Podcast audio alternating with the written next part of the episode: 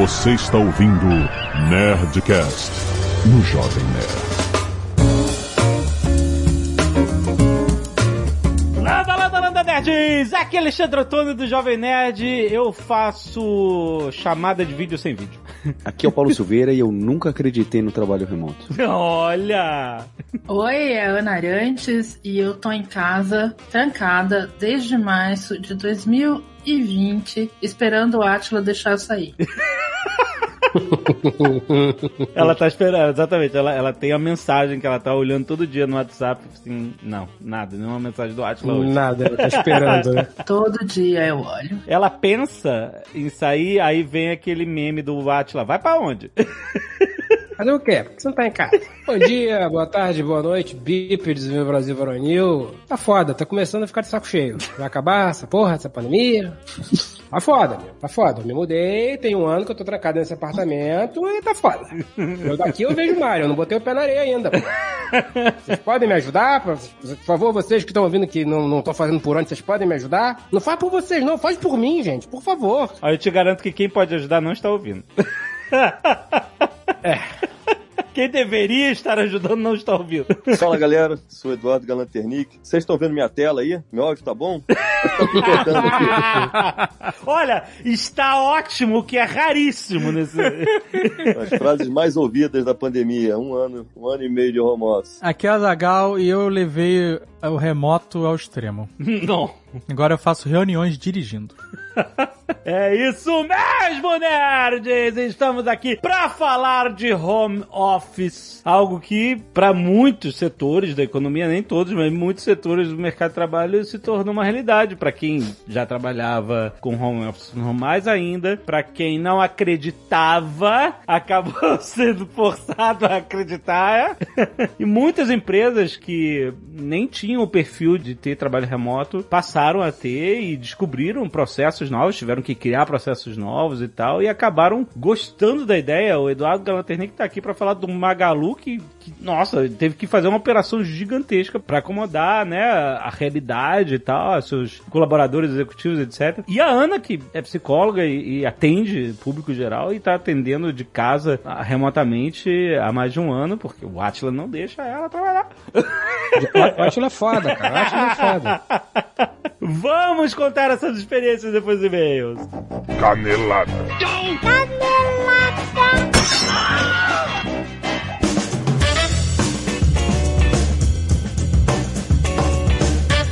Muito bem, Azaghal, vamos para mais uma semana de e-mails encadeladas no Nerdcast! Vamos. Azaghal, hoje é dia de Nerdcast na sua timeline! Sim. Presta atenção! Já tá publicado na sua timeline esse papo com Pepa, o Pedro Paulo Silveira, economista-chefe da Nova Futura, onde nós vamos discutir e entender mais sobre fundos de investimento, Azaghal. Muito maneiro, papo muito bom para você entender o que, que significa você investir em um fundo de vários, tem fundos de multimercado, fundo imobiliário, fundo de ações. A gente vai falar um pouquinho sobre a estrutura de um fundo de investimentos, explicar como ele funciona, aonde o seu dinheiro fica alocado exatamente, como o seu dinheiro rentabiliza, tudo isso e muito mais no Nerdcast desse mês que já está publicado aí. E você sabe que investimento é com a Nova Futura, a importância do investimento a gente fala aqui todo mês. A Nova Futura é cliente do Jovem Nerd, o Jovem Nerd é cliente da Nova Futura.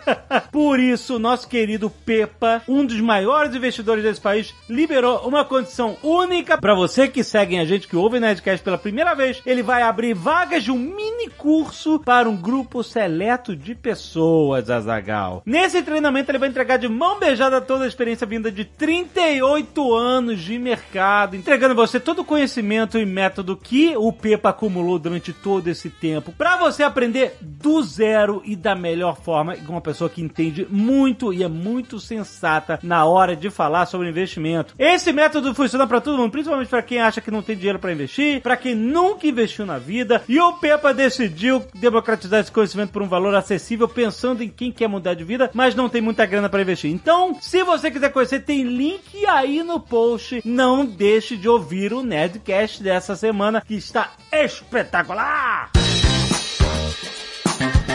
Quero falar de SolidWorks, Azagal, porque olha só, SolidWorks CAD 3D tem todas as soluções mais intuitivas para o desenvolvimento de projetos e produtos 3D do SolidWorks. Ó. Ele permite conceituar, criar, validar, comunicar, gerenciar e transformar suas ideias inovadoras em excelentes projetos de produto. E mais, com 3D Experience Works, é o processo de desenvolvimento de produtos que pode acontecer em qualquer lugar. Para você solucionar os desafios de projetos mais complexos, também para agilizar a inovação em conjunto, é só você conectar o seu SolidWorks à eficácia da plataforma 3D Experience. Trabalho na nuvem e em home office, Azaghal. tudo é home office agora. Assim você pode compartilhar seu projeto com colaboradores diferentes que estão trabalhando em qualquer parte do mundo. Funciona muito bem. Também tem SWPDM, que é soluções do SolidWorks Product Data Management, que ajuda você a controlar os dados do projeto, melhoram consideravelmente a forma como suas equipes gerenciam e colaboram no desenvolvimento de produtos. Temos também a SW Flow Simulation, você usar para evitar surpresas, ou seja, agilizar as interações e aprimorar suas ideias. Você pode simular fluxo de fluidos, pode simular transferência de calor e as forças de fluidos que são fundamentais para o sucesso dos seus projetos. Não se esqueça que também tem o SolidWorks Visualize para você criar com rapidez e facilidade imagens de qualidade fotográfica profissional, animações e outros conteúdos 3D interativos para você lançar seus produtos no mercado em menos tempo. E não acabou porque o 3D Experience Draft Site Azaghal transforma o projeto CAD 2D e o gerenciamento de documentos de atividades isoladas para colaboração e sucesso transparentes. É muita coisa que tem nesse pacotão SolidWorks. E para você saber mais informações sobre SolidWorks e o 3D Experience Works, tem link na descrição. Vai lá! E vamos falar também do novo notebook Asus ZenBook Duo 14 Azagal. Nós já mostramos lá no canal do Jovem Nerd. Estou falando de duas telas e um único notebook equipado com processador Intel Core i7 de 11 geração para você realizar suas tarefas com velocidade e inteligência inigualáveis, Azagal. O notebook Asus ZenBook Duo 14 também vem equipado com processador gráfico Integra Intel Iris Xe, que permite que você curta os jogos mais populares em notebook fino e leve, ou até que você crie conteúdos com edição inteligente de vídeos e fotos, Azagal. A gente tá falando aqui, essa segunda tela, Hum. chama-se ScreenPad Plus. Sim, é, É maravilhoso. Não é maravilhoso? É tela adicional, porque ela fica. Você tem o teclado. Aham. Só que em vez do teclado ir grudar na tela, ele, ele fica mais embaixo e a tela, o ScreenPad Plus, ele fica em toda a parte superior do É um teclado. super white. Um super wide. Quando você abre o notebook, ela dá uma inclinadinha. Isso. Então você tem a sua tela principal e você tem o ScreenPad Plus logo embaixo e você pode simplesmente trazer aplicativos É pra- muito bom. pros- Por exemplo, você edita vídeo Aham. e aí tá on the go, né? Você tá na rua, Aham. você tá viajando, mas precisa fazer uma edição, uma edição rápida, uma edição pro YouTube. Você abre o seu programa de edição de vídeo, deixa o preview na tela principal, Exato, né? exato. E na tela de baixo você, por exemplo, traz a timeline. Exato. Aí ela não fica disputando a sua tela de preview com a, a timeline do Vale programa. lembrar que as duas telas são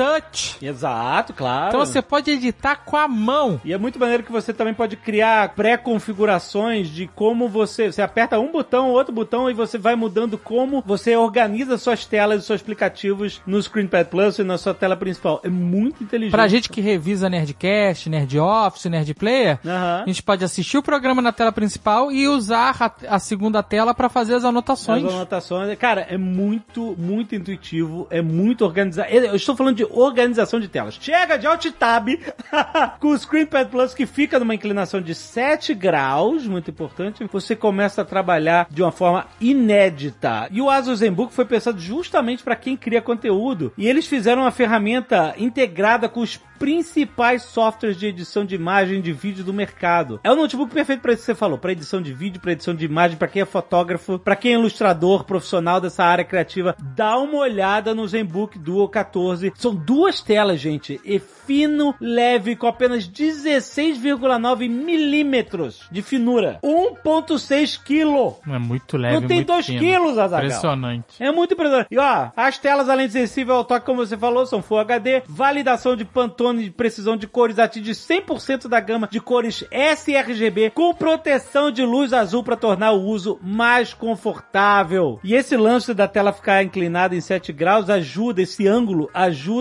não só na visão, mas como melhora em 40% o fluxo de ar interno do notebook, melhorando ainda mais o desempenho total do aparelho. Olha só, portas USB tipo C Thunderbolt permite conectar até dois monitores 4K ao mesmo tempo ou um monitor 8K. Caraca! Você entendeu? Eu estou falando, se, se você que assim, ó, duas telas é pouco pra mim, eu quero mais. Você pode conectar um monitor 8K ou dois 4K, além de diversos outros dispositivos, acessos e outras conexões oito vezes mais rápido que a porta USB comum. Então, para você saber mais sobre o notebook Asus ZenBook e garantir o seu, acesse aí zenbook.com.br, muito fácil. Tem link aí na descrição.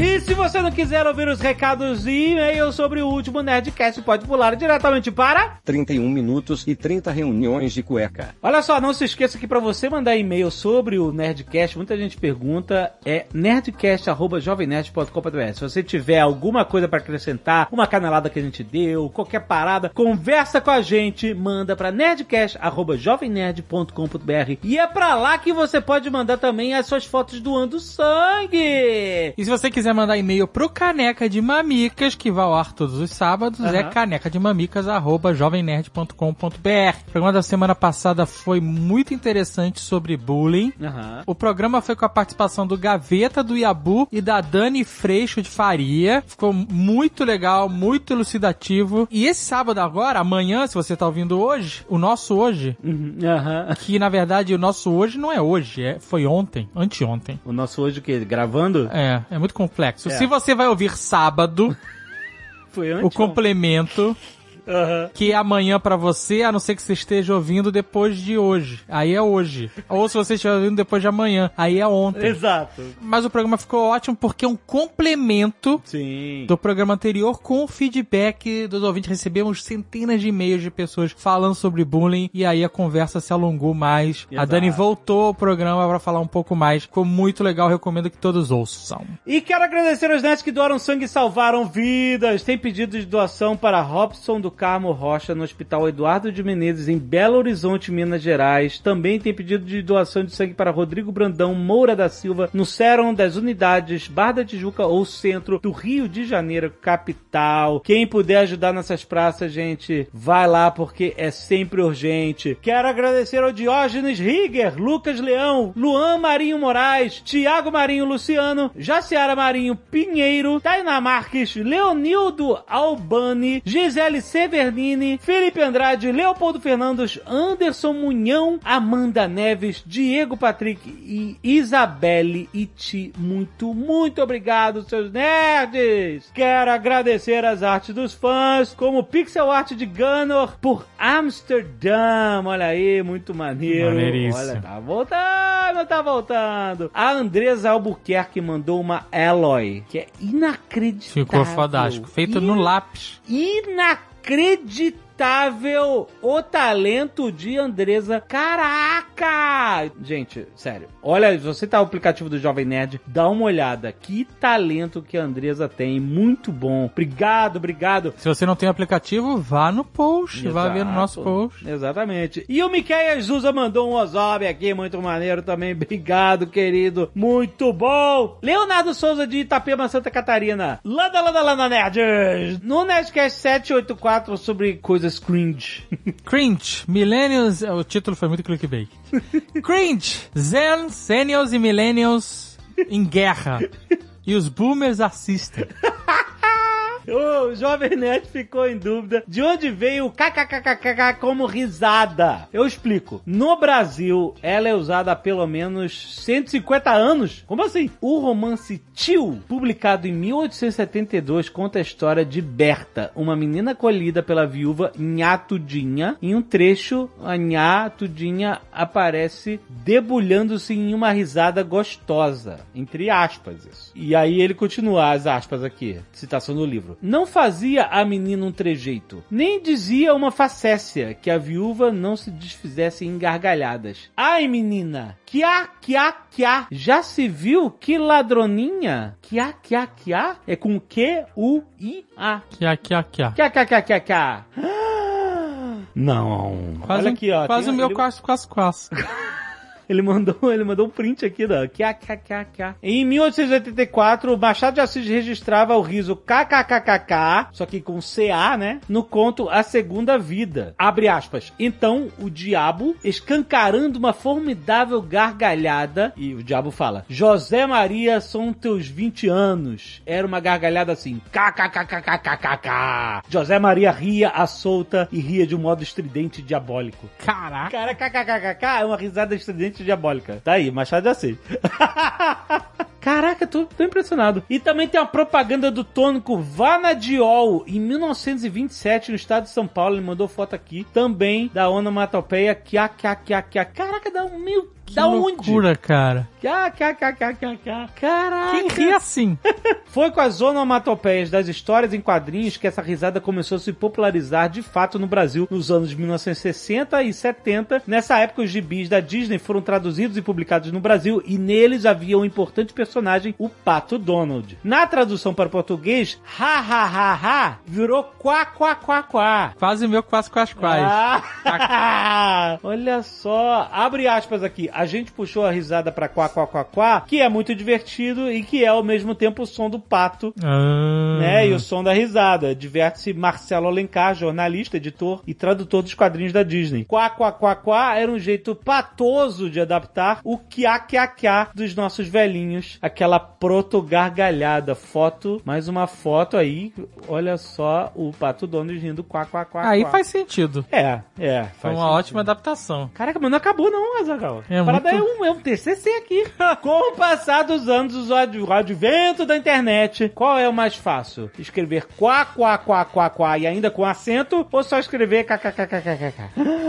Então, Olha mas- como a língua, a língua é uma coisa viva, cara. Sim. Impressionante. Mas eu prefiro escrever hahaha ou hehehe. também, concordo. Encerro meu e-mail lembrando que na Folha da Manhã, uma crônica chamada Um Homem que Ri, publicada em 1926, diz o seguinte: Quem foi o tolo que afirmou que a humanidade deve meditar e crer, chorar e sonhar? Que patetice é essa em pleno século XX? A humanidade só deve rir. A vida, no fundo, não passa de uma grossa piada. Quá, quá, quá, quá. Caraca, risada quá, quá, quá. Ah, meu Deus! Há nove anos o Nerdcast nos traz muitas alegrias, amor e risadas. Quá, quá, quá, quá. Valeu. Esse foi um e-mail complementar. Muito foi? obrigado. Bruna Zanata, 32 anos, de Brasília, e ela é uma millennial Ó, que já enviou alguns e-mails ao Nerdcast. Será Não que é? temos algum zênio escrevendo? provavelmente, mas milênio, porque Millennial já não é mais jovem. Não sou, não sou mais jovem. Não. Millennial tem o CD do Ruge com glitter. Millennial é idoso, tá? Millennial, sabe... Millennial já é balzaquiano. Essa é a parada, já passou dos 30. É. Oi, pessoal, adorei o programa sobre o embate de gerações, mas realmente ficou faltando alguém da geração Zetsus. Geração Z, isso o que? Geração Z? É. Ah, sim, mas é porque eles Ficou faltando de todas gente- as gerações, porque nem o Jovem Nerd nem o Cauê tem alma de milênio. Só tinha a geração X e o boomer do Sr. K. Eu carinhosamente os apelidei assim, de Zetsus. Hum. Após ouvir o programa e a conclusão sobre as dancinhas do TikTok. Pra quem nunca assistiu Naruto, o Zetsu é uma criatura criada a partir de um clone e é capaz de fazer cópias infinitas de si mesmo. Aham. Inclusive, assisti Naruto em 2021 e sigo emocionadíssima, sem superar quão maravilhoso é. Naruto é parada de milênio mesmo. Total. Não é? Já é, então é cringe. Corre... a galera que corre de braço pra trás. Espero que todas as gerações assistam. Até os millennials atrasados como eu. Ah, Ah, porque ela é uma millennial que só assistiu Naruto agora. ah, tá. Não, é, então fez o dever. É isso. Todo milênio tem que assistir Naruto, não é? Bom, se tivesse alguém mais novo, vocês teriam informações que, na verdade, cringe é um termo utilizado pelos próprios millennials. Olha aí. Ah, Começaram os millennials a querer se apropriar do, do termo pra né, dar um, um plot twist na parada. mas será que é Gen Z que não se apropriou? Sequestrou o termo? Não sei. Mas, é, não, é verdade, porque cringe não é uma parada que eu ouço, não é de hoje. É, Na verdade, é, é que os, agora os Gen. Z estão falando, porque, o- porque os millennials realmente usavam cringe. Aham. Ela vai deve explicar aqui, ó. Porque realmente os millennials usavam cringe, e eu não consegui nem entender o que era.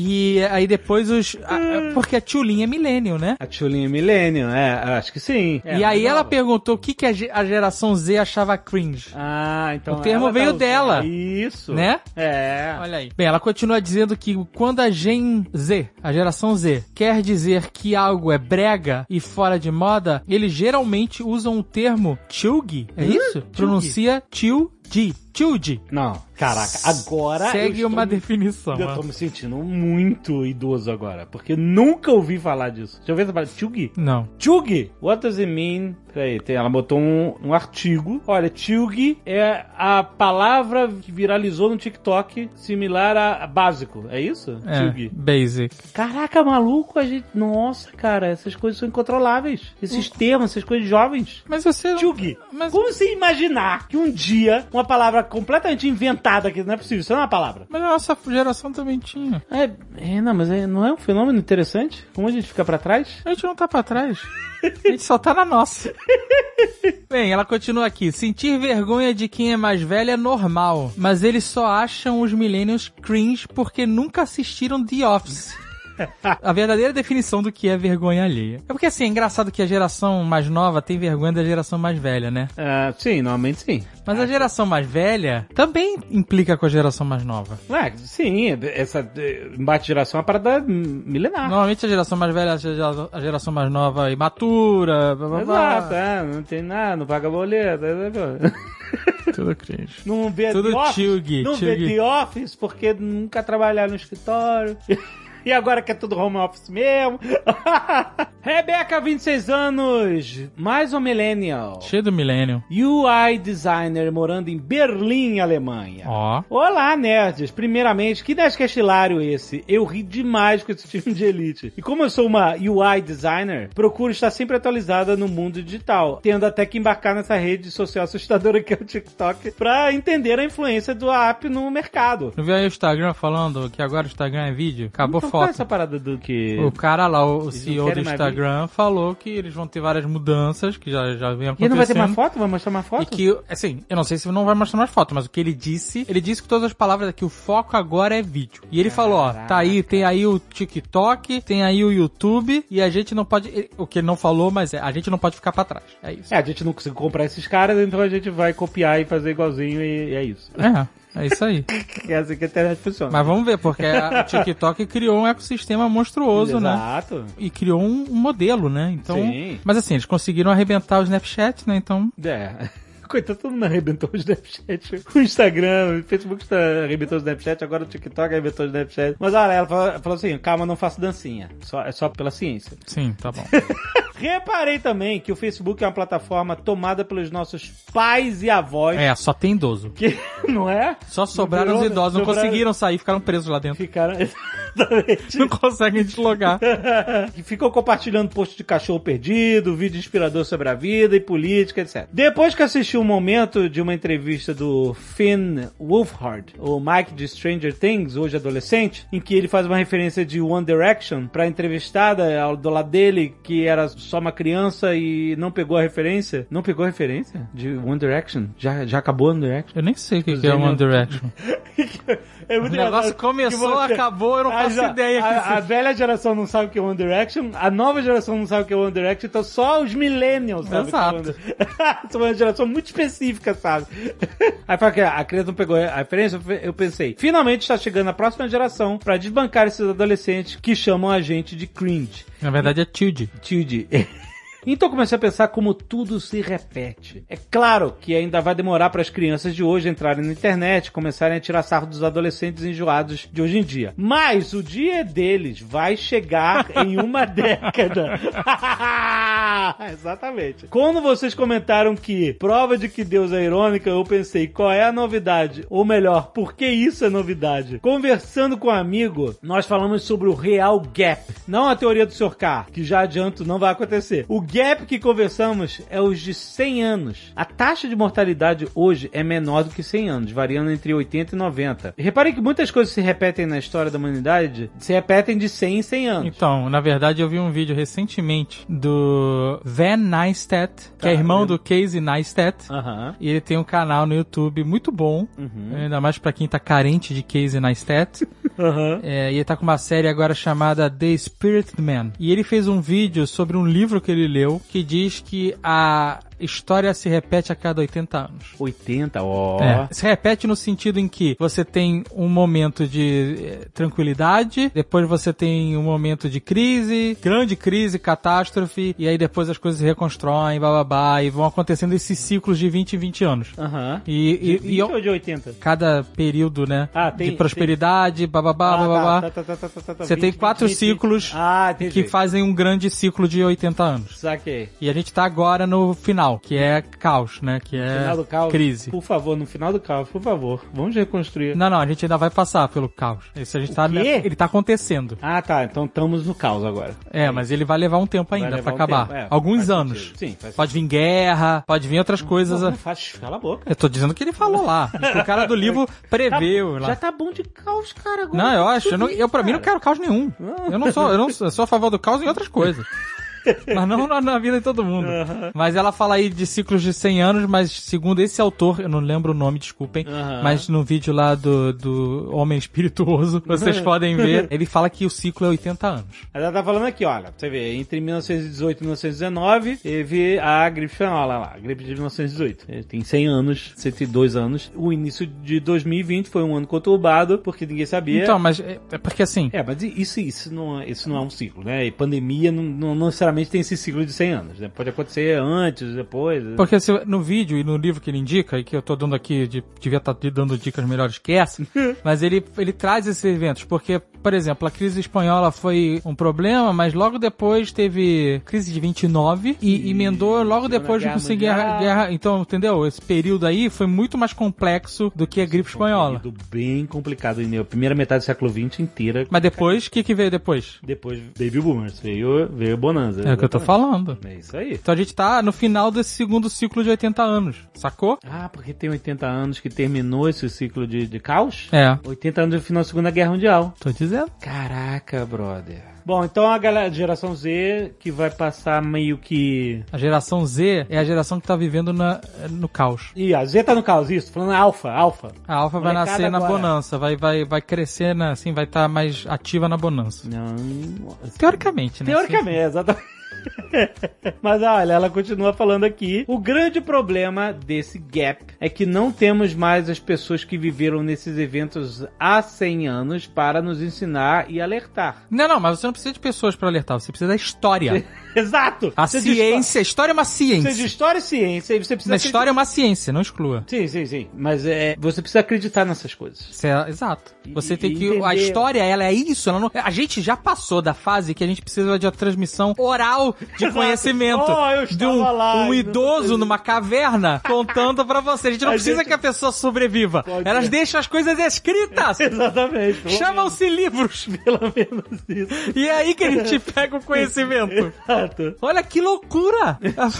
Não, porque a, a garota tá dizendo, com todas as palavras, que a gente precisava de alguém vivo pra contar o que aconteceu no passado. É, é. E não é necessário, Não, é só a é- pessoa ler o livro. É que ela tá falando da vivência, entendeu? De ter essa coisa de, assim, galera, eu vi. É, é que o livro é meio impessoal. Enfim, a gente tem que aprender. Se não tem O, pessoas- conhecimento é impessoal. Não, tudo bem, a gente tem que usar o que a gente tem, que são livros pra aprender. Não só livros, dá pra ler na internet. E olha só, todas as pessoas vivas hoje acham novidade uma pandemia como essa que ainda estamos vivendo. Não, não é. Não é são todas Quanto- as pessoas vivas. A gente mesmo É, tem mas- conhecimento que não é. É, mas. A gente discutiu isso no Nerdcast, Mas gente. é- A maioria, você pode dizer. É, que aí não, não tá ligada na, na parada. Quantos momentos divinos fomos agraciados com a geração Z, achando que descobriu alguma coisa incrível? Aqueles posts, silêncio, o jovem está descobrindo. Ah, isso é maneiro. Teve um do, do, do- quando tava na época da nota de 200 reais. Esse foi maravilhoso. E se a gente fizesse uma, uma nota em branco que você preenche o valor dela? É, Essa aí, silêncio, o jovem está descobrindo o cheque. Isso foi maravilhoso. Cito alguns, olha, citou alguns aqui, ó. Citou do, da, da cédula Coringa, isso que você acabou de falar. Outro, gente, vocês já fizeram TBT na cabeça de vocês? KKKKK, eu faço sempre. Tem hora que fico rindo sozinha, lembrando das merdas que já fiz e ninguém nunca descobriu. Silêncio, a jovem está descobrindo memória. Caraca, TBT. muito absurdo. Vocês já fizeram um TVT na cabeça de vocês. Meu Deus, cara, que pesadelo! Olha que loucura! Para pra analisar isso. A pessoa fica voltando nas suas fotos pra ter memórias. E aí e aí ela- ela acha que isso Isso é ter memórias. É. E aí ela, Ela- ela- que pôde fazer um TBT na mente. Que de uma lou- coisa que ela não tem Que foto. loucura, cara. Realmente, gente. É uma parada que, que eu lembro que quando eu li o livro A Batalha do Apocalipse, É. o Ablon, que é uma criatura milenar, ele durante momentos fazia, meditava pra lembrar das coisas, né? E não perder as memórias, porque ele vivia há muitos anos, né? Séculos, Uhum. Milhares de anos. milênios, né? É. Então, é, as memórias dele são muitas e esparsas, né? E eu Uhum. achava isso muito interessante, esse conceito, né? Que tinha que se concentrar pra lembrar das E eu às vezes faço isso. É um TBT mental, TBT né? mental, Não, eu fico, eu fico lembrando de momentos e tal. E até às vezes uso o Instagram, volto assim, sabe? Volto Aham, uns anos. aham. Ou nas minhas fotos do iPhone pra ver momentos daquela época e tal. Aham. Mas é muito louco a pessoa achar que o TBT nasceu antes da memória. Caraca, maluco! Ai, ai, ai. Hoje a gente tira sarro porque somos contemporâneos e estamos aqui pra ver. Mas quando a última geração que viveu na época analógica morrer, as pessoas vão estar descobrindo coisas geniais que entraram em desuso e ninguém sabe o porquê, porque não vai ter ninguém pra explicar. Mas, Mais uma vez, temos a história aí, né? Livros, temos Né, livros, vídeos do filmes, YouTube, essas coisas. né? tem podcast, tem um monte de coisa que dá pra explicar. Bora, é isso que eu gostaria de compartilhar sobre esse assunto de gerações, porque eu me interesso demais sobre isso e eu acho que a gente fica mais tolerável de mente aberta quando a gente entende a geração do outro. Não. Seja não. Olha, Zagal. Eu não consigo. vai Eu não consigo entender as outras gerações. Só tô com medo da década de 2030 e 2040, porque se a gente pensar em 100 anos atrás, meu amigo, estamos ferrados. olha só, Zagal, quero falar com os nossos queridos amigos e amigas estudantes. Quero falar da Pra Valer, Azaghal. Vai chamar os universitários. Nossa, isso é. Denuncia a idade é cringe. o Pra Valer é uma fintech que oferece financiamento estudantil para quem quer fazer faculdade sem que esse investimento pese no bolso. Aham. É o seguinte, o o Pra Valer, o estudante tem o dobro do tempo para pagar o semestre da faculdade. Hum. Ou seja, ele tem 12 meses para pagar 6 meses de curso. Certo. Sacou? Além disso, crédito não é sinônimo de bola de neve. As parcelas nunca acumulam. Você não vai começar, ah, mas aí eu começar o segundo semestre, vou começar a pagar o segundo, aí vai embolar com o do primeiro que tá esticado, aí vai esticar mais pro outro, vai tudo. Não, não é bola de neve. O estudante só começa a pagar o próximo semestre quando terminar o anterior. O importante é que, além de conseguir pagar a faculdade, o estudante não precisa da nota do Enem nem da conta de banco para contratar o financiamento. Contratação é 100% digital, sem papelada, tudo isso para descomplicar a vida de quem está estudando agora. Contratação sem burocracia para começar a graduação o quanto antes. Já são hoje mais de 500 universidades parceiras no Brasil todo. Então, para você tirar dúvidas ou contratar para valer, se liga, é só você mandar uma mensagem de WhatsApp para o número telefônico Azaghal. O número é 011. Não, 011 é cringe. Não é mais 011, é 11. 011 é da nossa época. É verdade. Não é 011, não. 11 3003 3991. Repetindo, 11 3003 3991. Manda uma mensagem com a hashtag NERD ou você manda através do link que tá aí na descrição. Corre lá!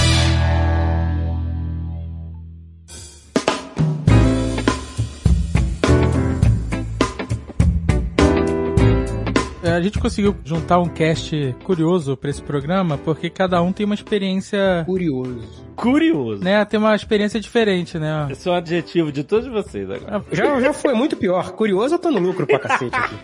O Paulo trabalha, né? O Paulo da Alura, todo mundo sabe, trabalha com uma empresa que vende cursos online, cursos remotos, né? Cursos que você faz da sua casa. Uhum. E esse cidadão não acreditava em trabalho remoto.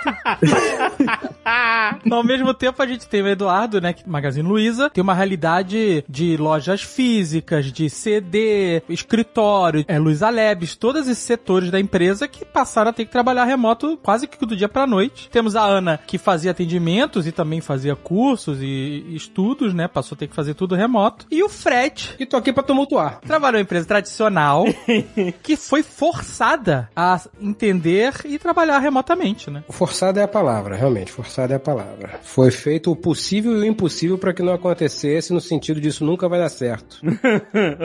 Aí, quando veio a final do ano e viram o lucro, falaram: Nossa, esse negócio de trabalho remoto é bom, hein? Olha, Esse negócio de trabalho remoto é bacana, esse troço, hein? funcionou então. Olha aí, cara. Sim, cara, o custo foi lá embaixo. É, eu tive a mesma experiência. No começo da pandemia, eu tava meio freelancer, trabalhando em pessoa física, mas já com um plano de abrir uma empresa de consultoria. Aí eu e minha sócia, a gente acabou abrindo do mesmo jeito. Quando foi no final do ano, lembra quando lá pra novembro, outubro, a gente achou que a coisa ia melhorar? E aí a gente falou, ok, vamos procurar um lugar? Aí a gente foi procurar um lugar e começou a fazer conta e a gente desistiu. A gente falou, não, nós vamos ser uma empresa que trabalha de casa. A gente faz consultoria, a gente não precisa ter um escritório. Uhum. A gente faz reunião quase todo dia, por áudio mesmo, ou pelo Zoom. Meus atendimentos são todos pelo Zoom. Tô 100% das 8 da manhã às 8 da noite no Zoom. Meu trabalho é esse agora. A única coisa que eu não posso fazer, que seria importante, é fazer visitas presenciais nas empresas para as quais eu dou consultoria. Mas de resto, todo o meu trabalho é absolutamente possível de ser feito remotamente. Talvez tenha ficado melhor agora no remoto do que era antes, porque eu tenho mais frequência de ver as pessoas e falar com elas do que antes fazendo visita, que era uma vez por mês só. E é isso, e é definitivo. A nossa empresa vai ser uma empresa que não tem uma sede é, real. Full home office. Total. E Falando um pouquinho lá da experiência do Magalu, a gente, antes da pandemia, a gente tinha praticamente todo mundo trabalhando, que trabalha em escritórios, né, trabalhando presencialmente. Lá na parte de tecnologia, no Labs, já tinha uma galera que trabalhava em modelo de home office, mais uma vez por semana. Isso já era uma coisa muito latente no time, né? Só que a gente tinha feito um pouco tempo antes uma pesquisa, a gente sempre faz todo ano pesquisa, né, para entender o clima da galera. E na última pesquisa tinha vindo como segundo ponto de desejo que a gente tivesse uma política de home office. E como a empresa tradicional, que estava com todos os processos muito estabelecidos, era alguma coisa que a gente estava pensando, discutindo, debatendo e sempre achando muita dificuldade, né, de como implementar o home office. Veio uma pandemia E obrigou. praticamente em uma semana a Foi. gente teve que implementar home office full para todo mundo. Umas 3 mil pessoas que a gente teve que mandar para casa e isso incluía até é, atendimento de saque, né, pessoal que, que fazia atendimento de telefone, além de todas as estruturas de escritórios. Os CDs, né, lojas inicialmente fecharam, né, a gente fechou todas as lojas, os centros de distribuição continuaram funcionando com uma série de protocolos e do dia para noite a gente teve que aprender a fazer home office, né. E isso envolve muita coisa, envolve uma mudança na, na forma de trabalhar, na disciplina, como é que você mantém contatos, como é que aqueles processos que estavam estabelecidos passariam a ter que ser realizados, né. Eu acho que de uma forma geral, passado aí quase um ano e meio, você não perde tempo se deslocando. Imagina quanto tempo a gente ficava, o pessoal que trabalha em rua, quanto tempo fica no carro. Agora o Dave até faz reunião no carro, né, Dave? Mas naquela época era meio falta de educação fazer reunião no carro. Sim. Hoje já virou meio, meio aproveitamento de tempo, né? Tem uma questão de é, adequação às pessoas, né? É melhor para as pessoas ter essa flexibilidade. Quem tem um problema de rodízio aqui em São Paulo, ou, ou questões de levar filho na escola, ou qualquer questão que seja, né? Mas do outro lado tem algumas coisas que eu acho que são complicadas, né? Nessa vida pela tela. Tem uma coisa muito importante que são as relações humanas, principalmente quando você trabalha em time. Nosso negócio é muito trabalhar em time. E quando você passa muito tempo sem ver as pessoas, ou você começa a trabalhar com pessoas que você não vê, tem uma questão que é a resposta que você tem quando você está perto da pessoa, o feedback que você tem. Você está falando uma coisa, a expressão facial, a expressão corporal da pessoa diz muita coisa, né? E a gente perde um pouco isso no, no home office, né? Acho que no final é, é uma questão, o mundo não vai ser como era antes. Não sei, para muitos casos acho que funciona, acho que pro nosso caso esse full home office, ele tende, a não ser que sejam colaboradores individuais, né, desenvolvedores, isso funciona bem, mas times que trabalham muito juntos, eu acho que tem que ter um mix aí de trabalho presencial com trabalho à distância para que a gente consiga criar esses laços humanos, esses laços sociais, consiga conhecer as pessoas, que aí conhecendo funciona muito bem. Ô Paulo, você tem na sua experiência uma visão de que o ramo da tecnologia talvez fosse mais adepto a trabalho remoto desde até antes da pandemia, etc? É, Eu acho que a gente tem essa impressão, mas é um pouco falsa, não é? Eu É? acho que isso não acontece. E as big techs nos Estados Unidos, que estão querendo voltar, não é? Com força para o escritório, obviamente com algum modelo um pouco diferente, mostra que também organizações grandes viram que há alguns entraves que para mim não, nem tá tão claro que, que as pessoas perceberam. Mas o meu ponto no, de tecnologia e o que, que eu era um pouco cético, e também o Sérgio, que é o CTO aqui da empresa, colocava, é que esse abraço para o trabalho remoto tem que ser dado de uma forma forte, não é? Que aí algumas pessoas usam esse termo de remote first, então é, em primeiro lugar, o trabalho é remoto. Então, se você quer atacar esse home office para empresa, é, muitas pessoas dizem que a melhor forma é você fazer valer isso para todo mundo. É óbvio, não é? Na Magazine Luiza não tem como o vendedor da loja trabalhar remoto quando ele tá vendendo lá, certo? Mas onde dá, a prioridade é essa. O que, que isso quer dizer? Quer dizer que se você tem daqui um tempo, quando a Ana puder, o Atila deixar a Ana sair para trabalhar, é, e ela tiver uma reunião, essa reunião é prioritariamente online, remota. Mesmo que haja três pessoas no prédio que estão lá e tem uma quarta que tá fora, a gente faz online, a gente não deixa aquela pessoa fora, a gente não chama ela para vir. A prioridade é cada um num computador e todo mundo remoto. Porque senão causa alguns entraves muito complicados, você começa a tirar, colocar silos de conhecimento, que é todos aqueles problemas que o gerenciamento de pessoas moderno, a gestão moderna diz que a gente deve quebrar, né? Tudo isso de modelo Spotify, de De Agile, tenta resolver esse problema. Se a gente faz o, o híbrido, não o híbrido, esse que é mais, ah, remoto, você pode tirar um dia por semana, começa a cair nessas situações. Pô, você vai bem no dia da semana que era bom ter ido. Cai numas situações, nos corner cases aí, que parecem muito complicados. Eu, eu não tenho a solução, tá bem? Mas me parece ser interessante isso de abordar de que é todo mundo junto pro remoto. O máximo possível de pessoas que possa ter e a prioridade é essa. Ponto. A partir daí que é presencial, não o contrário. É exatamente o que você falou, assim, o necessário que a gente sempre consiga ter essas conexões híbridas, né? E a gente passou por isso, a gente chegou, a gente voltou pro escritório em agosto e a gente passou a ter uma reunião diária, né, lá do time, né, fazer o acompanhamento de a gente precisava tomar muita decisão do que estava acontecendo. E a gente voltou pro escritório, mas como tinha uma ou duas pessoas que não tinham voltado por diversos motivos, a gente continuou fazendo nossas reuniões cada um numa tela. Até que depois a gente conseguiu criar salas onde a gente consegue ter as pessoas que estão presencial numa sala, as outras pessoas conectadas, o que fica melhor ainda, né? Quem ficou feliz com isso é o pessoal que vende sistema de videoconferência. Eu tenho um amigo que vende sistema de videoconferência, nunca vendeu tanto como hoje, né? Porque cada vez mais você vai precisar desse apoio de tecnologia para conseguir juntar gente, pelo menos em empresas grandes, né? juntar gente dentro da sala com gente que está fora da sala, mas isso, isso muda bastante.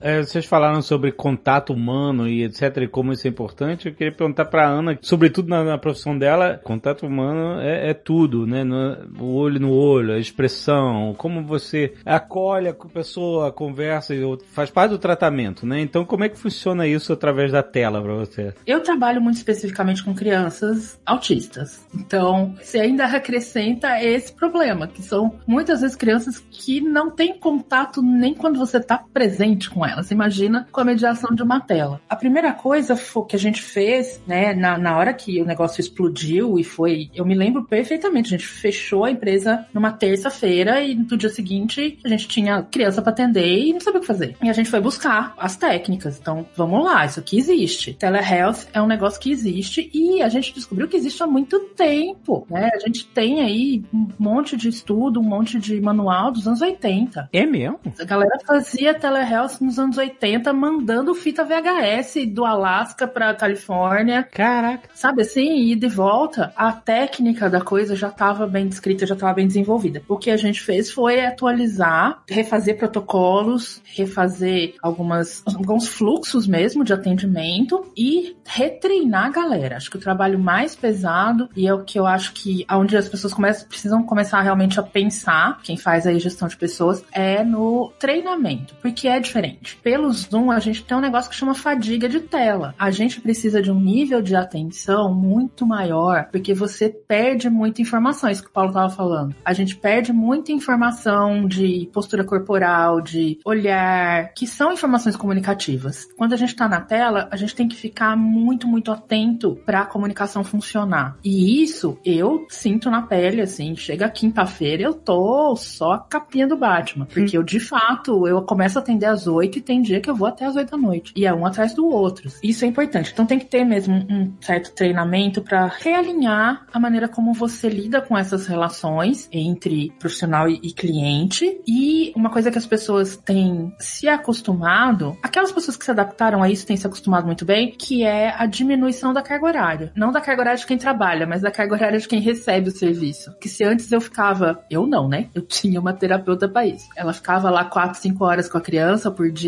agora ela fica uma hora e meia, duas no máximo, pela tela, e ela tem que dar conta de tudo que ela tinha que fazer com isso aí, né? Então buscar outros recursos, treinar as pessoas que já estão lá na casa da criança para fazer o que a terapeuta iria fazer. Então são outros caminhos. Conversando com as amigas que ainda estão fazem atendimento psicoterápico tradicional, eu sinto a mesma coisa. Tem gente que se adaptou muito bem e tem gente que não conseguiu se adaptar. Eu acho que o lance é realmente treinar a galera de novo, cara. É outro ambiente, é outro ambiente, é outro comportamento. Você tem que aprender de novo. Mas isso você diz do lado dos pacientes ou do lado dos profissionais mesmo? Do lado dos profissionais. Porque cada paciente também é uma, é uma coisa, né? Diferente, né? Depende da. Também. E eu acho que também a gente perde um pouco de perspectiva o fato de a gente viver numa bolhazinha de privilégio, né? Então, mesmo que você tenha todos os as condições, treinamentos e, e enfim, seja um, um terapeuta que se dá bem online, muitas vezes o seu cliente ele não tem condições de ter, por exemplo, um lugar na casa dele que ele tenha privacidade para falar com a, com a psicóloga. Sim, exato. Ou uma conexão de internet suficiente para isso. É verdade. Esse modelo que o Eduardo tava falando, o híbrido, né? Eu acho que o caminho é meio esse, mas é um é o contrário do que a gente fazia antes. Se antes a gente tava lá na empresa todo dia e a exceção era ter duas ou três reuniões remotas para reunir a equipe que estava fora e, e, decidir coisas com pessoas, com clientes de consultoria em outro estado e tal. Agora é o contrário. Agora o feijão com arroz é o remoto e a exceção é a reunião presencial, é a visita presencial. A exceção para quem tá fazendo, que para mim eu ainda tô aqui, que o Atila não deixou sair. Ainda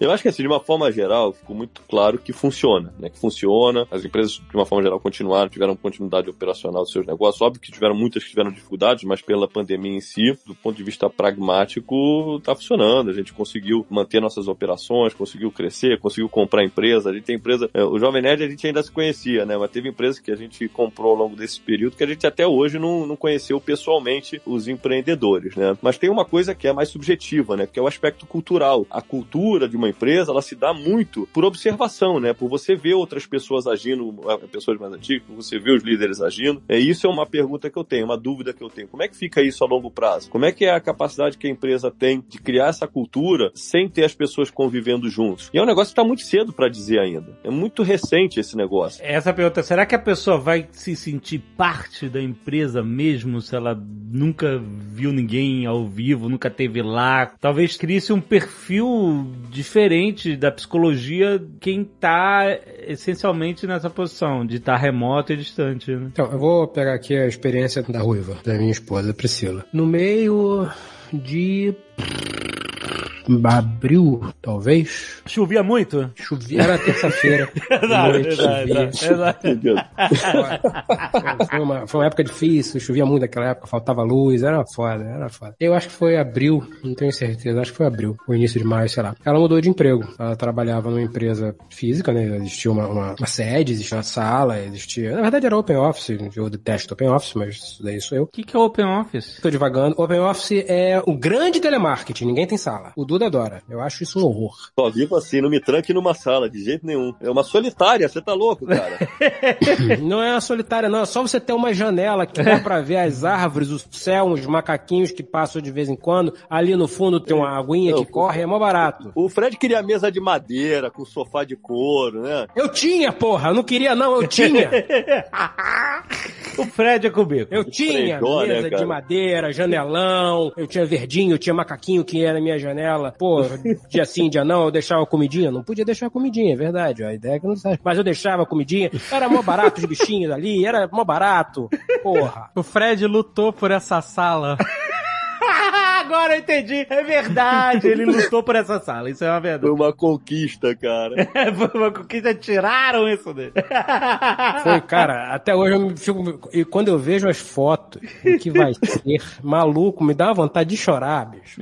Mas enfim, tudo bem. O ponto é, ela saiu da empresa, que, né, era assim, tal coisa, e mudou de emprego no meio da pandemia. Ah, tá. Foi no meio, já na pandemia ela mudou de emprego, ok. Ela trabalha para uma empresa cuja sede é internacional. Aqui no Rio tem um escritório que ela foi duas vezes. Uhum. Que ela conheceu três ou quatro pessoas da empresa, fisicamente, pessoalmente, e todo o resto tá pelo mundo. Certo. Grécia, Estados Unidos, Europa, pedaço da Europa, Brasil, São Paulo, Rio. Ou seja, ela tá um ano trabalhando exatamente dessa forma que vocês estão falando. Hum. Ela trabalha em uma empresa que ela nunca foi literalmente na empresa. Rapaz, eu fico preocupado como é que vão ser taxa de casamentos na sociedade com todo Gap. mundo em home office. O gap, eu já tô falando, eu tô falando já tem um Vai tempo. cair. O gap, o Fred tá arrumando esse gap mesmo.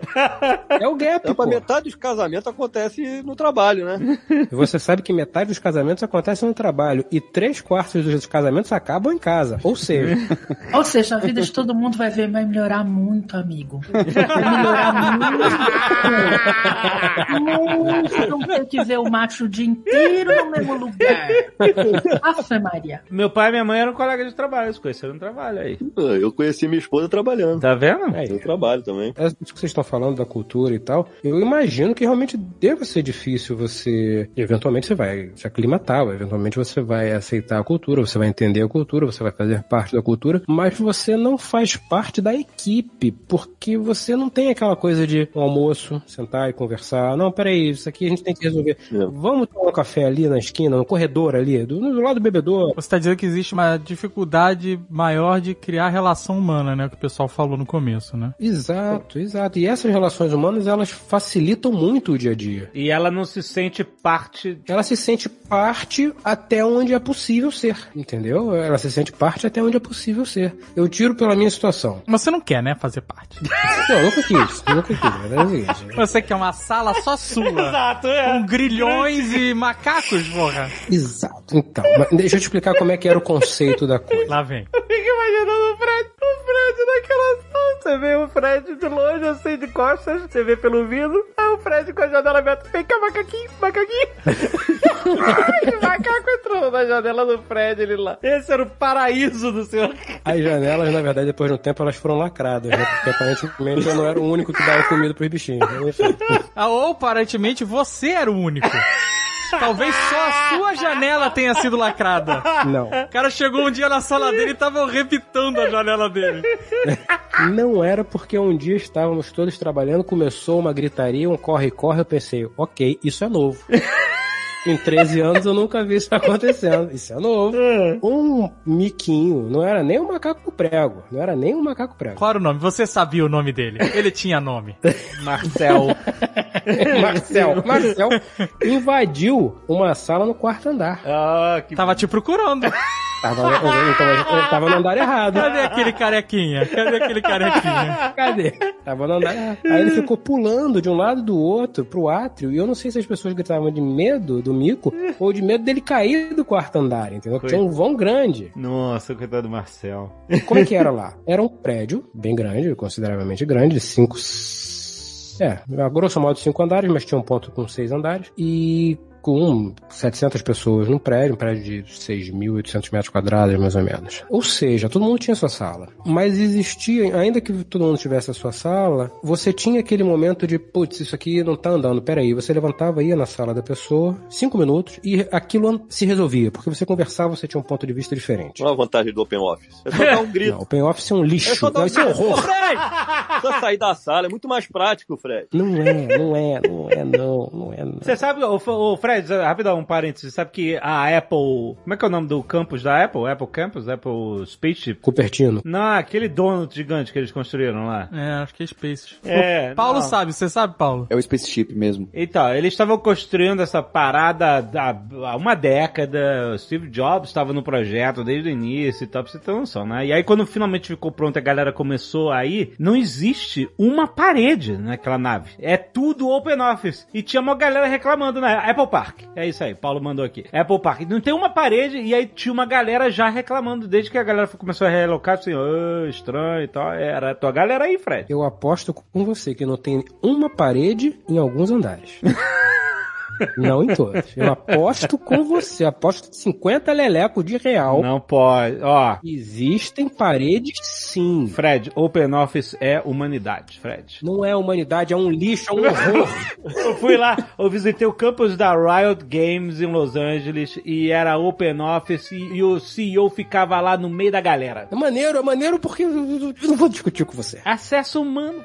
Ah, no nosso período pré-Magalu, a gente tinha o escritório em São Paulo, né? E nós ficávamos em Curitiba e no escritório em São Paulo. Então a gente sempre trabalhou muito remoto, porque a gente, além de ter pessoal de São Paulo, tinha gente em outros estados, Rio, Salvador e até São Paulo, em outras cidades. Mas quando a gente ia a São Paulo, né? A maior parte do time tava por lá, tinha um escritório, era open office, e a gente nem sala tinha. Quando a gente chegava lá, a gente sentava na mesa, porque nós não estávamos lá diariamente, né? Então a gente sentava, se tivesse mesa vazia, a gente sentava em alguma, senão a gente ia pra sala de reunião e ocupava ali durante o dia, durante o período que a gente tivesse, os dias que a gente tivesse em São Paulo, e funcionava super bem, era ótimo, na verdade. Só o financeiro tinha uma sala porque informações são mais sigilosas, né? E eles precisam de mais concentração, o negócio de planilha e tal. Mas esse que é o meu ponto.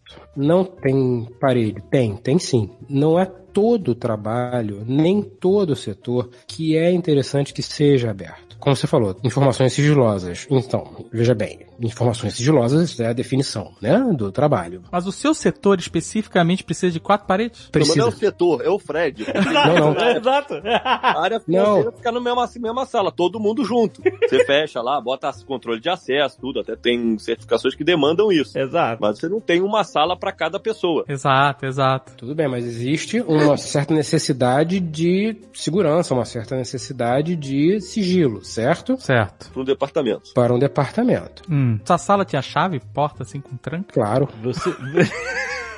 Você tinha a chave, é isso? Você fez. Óbvio, sim. Só eu e o, o segurança do andar. É, vamos lá, vai, Fred.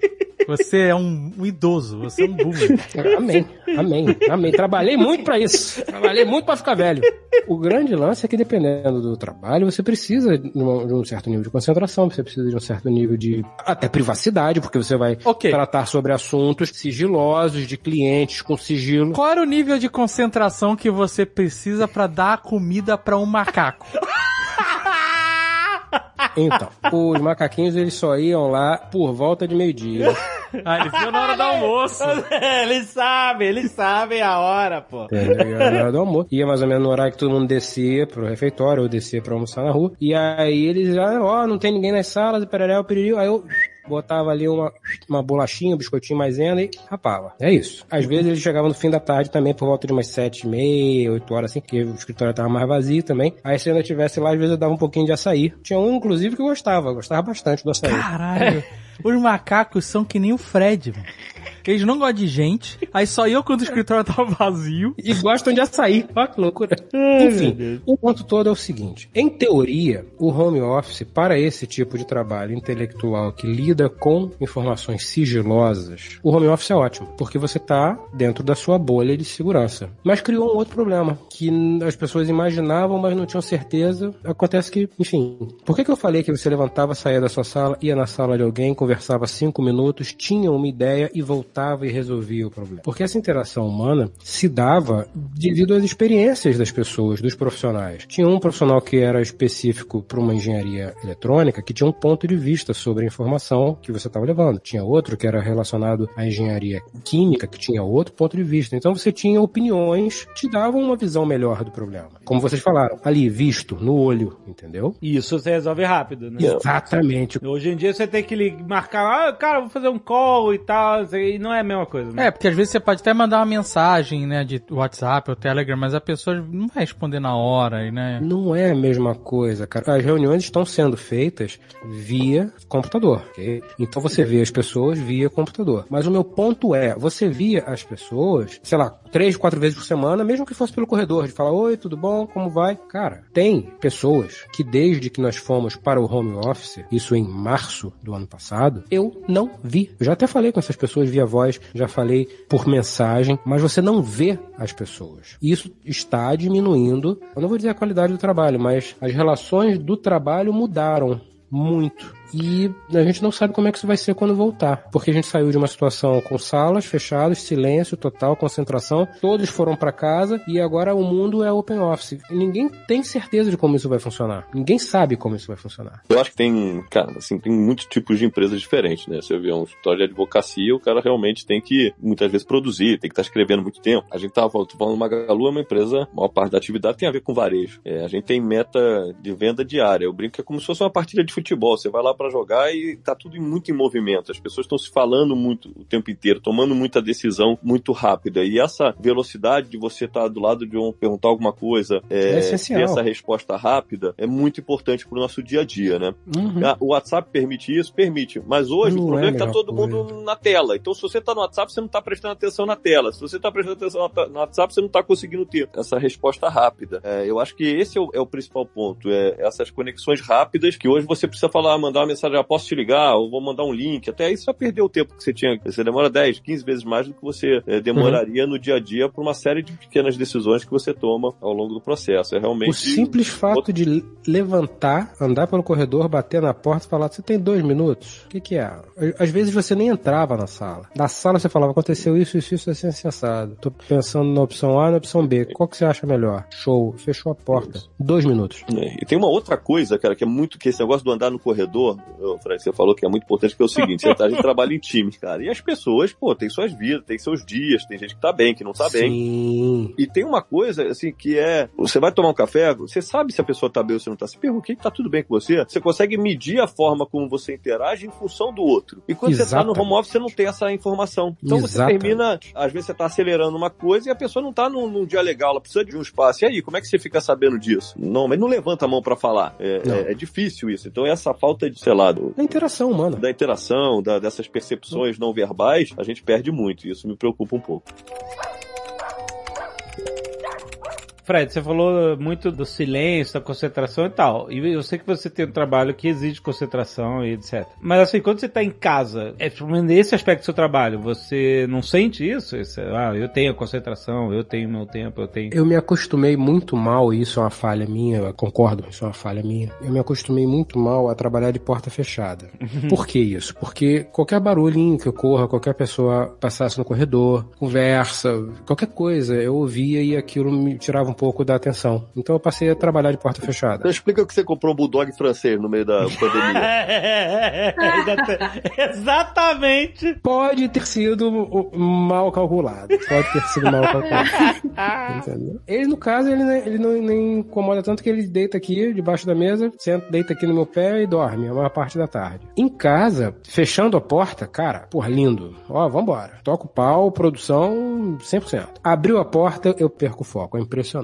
Mas ter esse movimento todo na sua casa pra abrir a porta e você. Não tem, não tem, não tem, não tem. É, Tem a, a Priscila fazendo reunião o dia inteiro, né? Então eu vou lá e fecho a porta dela. Porque, pô, se ela tá falando, vai fechar a porta dela. Quando eu vou falar, eu fecho a minha porta. Mas é diferente, a, a dinâmica do trabalho, é, pelo menos pra mim, mudou muito no sentido de que eu tinha uma rotina. Você sabe, David, que eu sou um animal de rotina.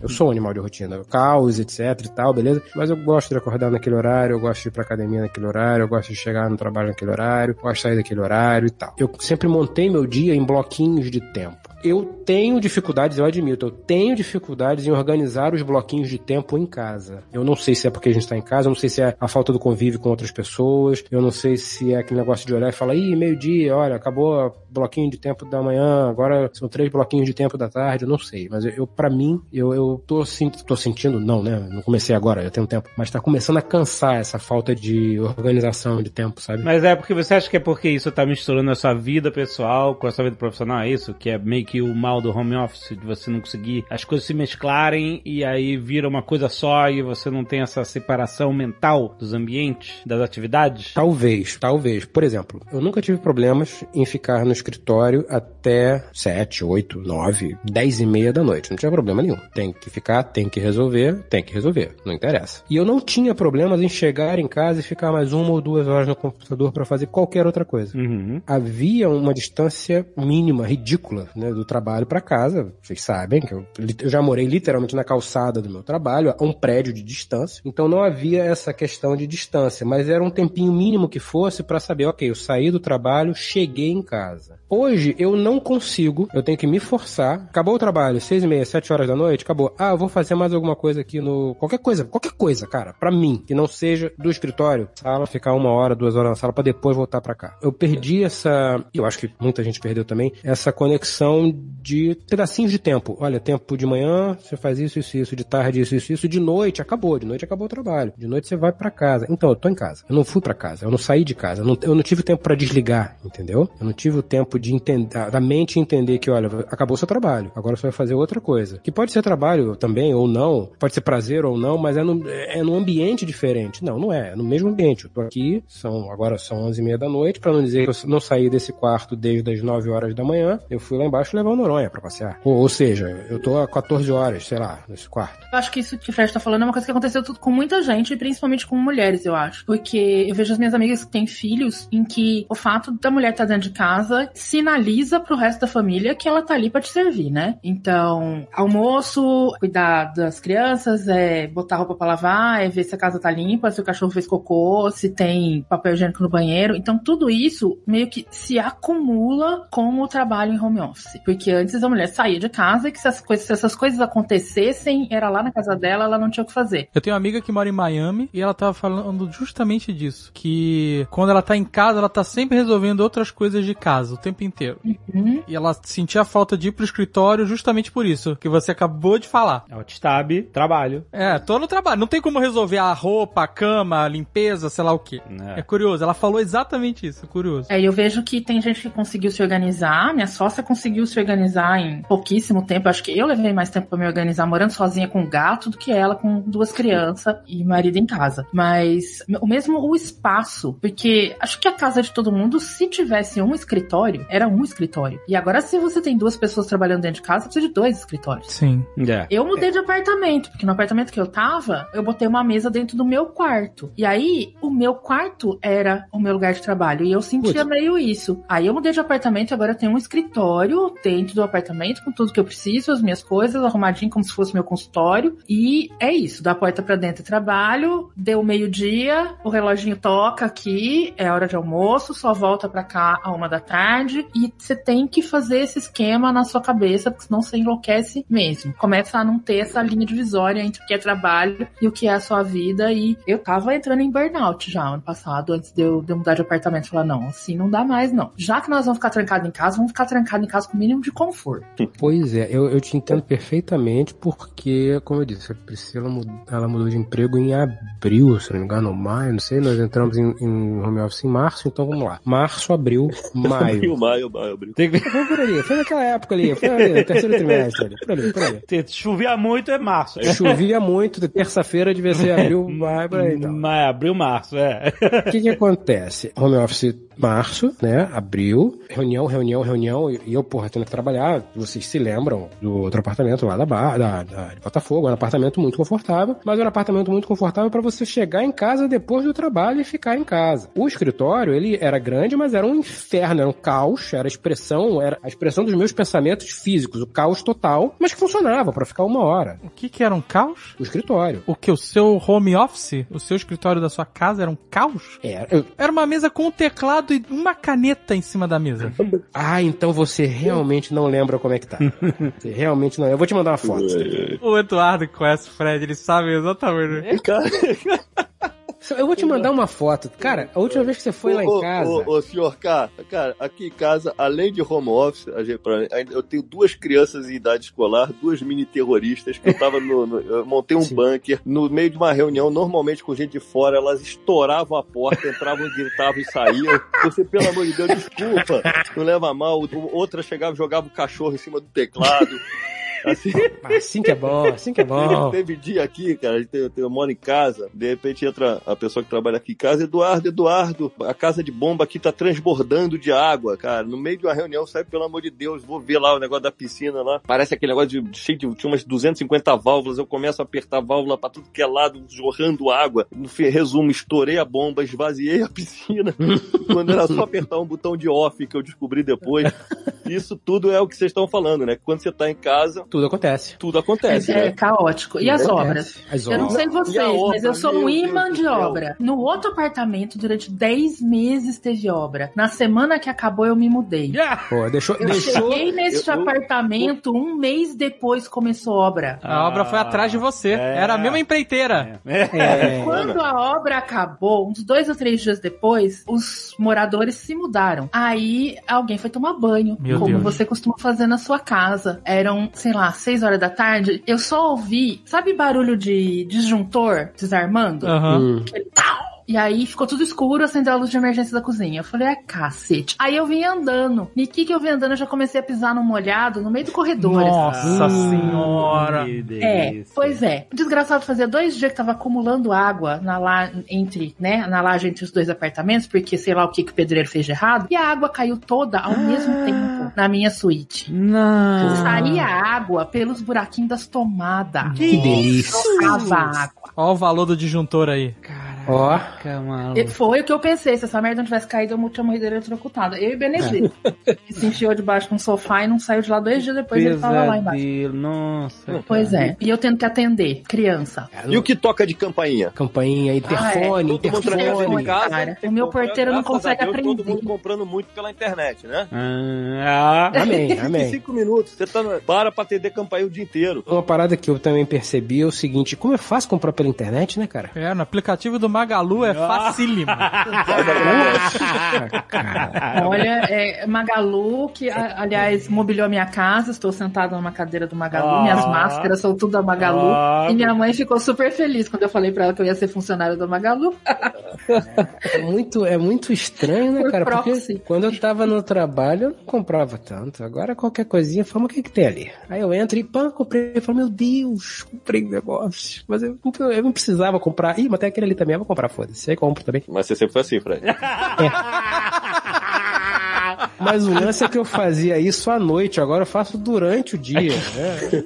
É que eu faço mais, é um problema. Não tem testemunha agora, né, Fred? Não tem. não Olha, tem mas eu queria dizer que se tem uma coisa que melhorou a nossa vida foi não ter que ir no maldito supermercado. Agora você pede pelo É, é aplicativo, o verdade. supermercado vem em casa. Isso Tudo é bem que eles não sabem escolher tomate. Foda-se o tomate.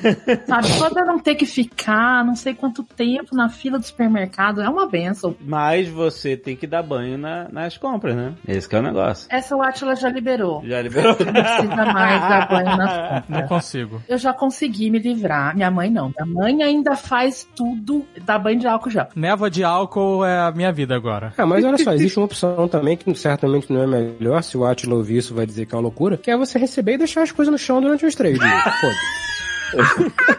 Também funciona. Cientificamente funciona.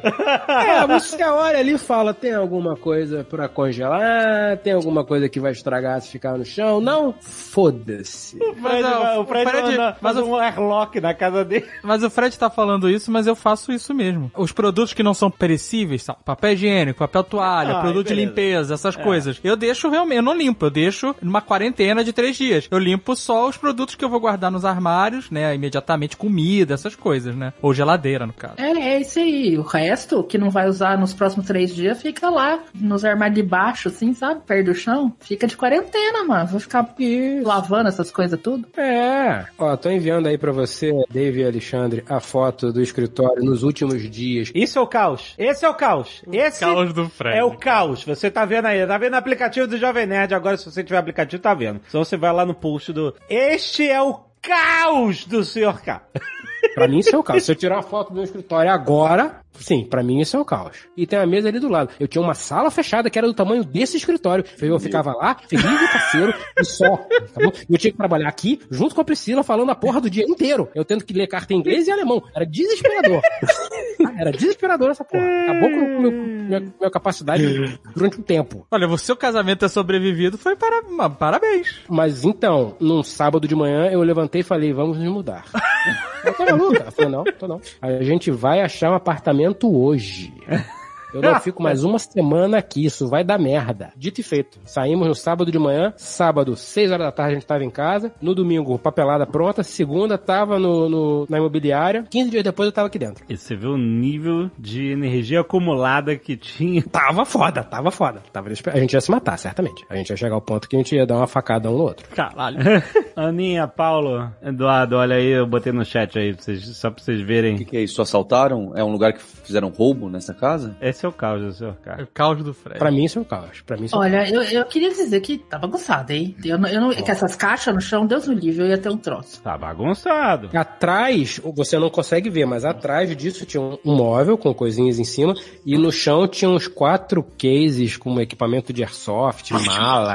Chega a dar nervoso só de lembrar. E agora tá tudo aonde? Na caixa da mudança, né? Diga- Digamos que nós temos o dobro de espaço, né? É. E aí tá tudo num quarto que você deixou as caixas da mudança. Não, tá tudo no armário bonitinho ali, É guardadinho. isso que eu ia falar, gente. Eles inventaram um device muito interessante, um armário Ah. com porta. Ele soca todas as coisas bagunçadas lá dentro, É lindo. porta. Nossa é senhora. lindo. Um dos motivos pelo qual a gente se mudou para esse apartamento foi a quantidade desnecessária de armários. Eu admito, com o peito em festa e o coração a gargalhar, um certo quentinho no coração que tem armário vazio ainda. Isso é bom paca. É bom mesmo, porque esse dedinho nervoso vai comprar que nem doido. A casa agradece. Como a gente já conversou, a cada cinco anos eu mudo pelo simples fato de que não cabe mais. Acumulador.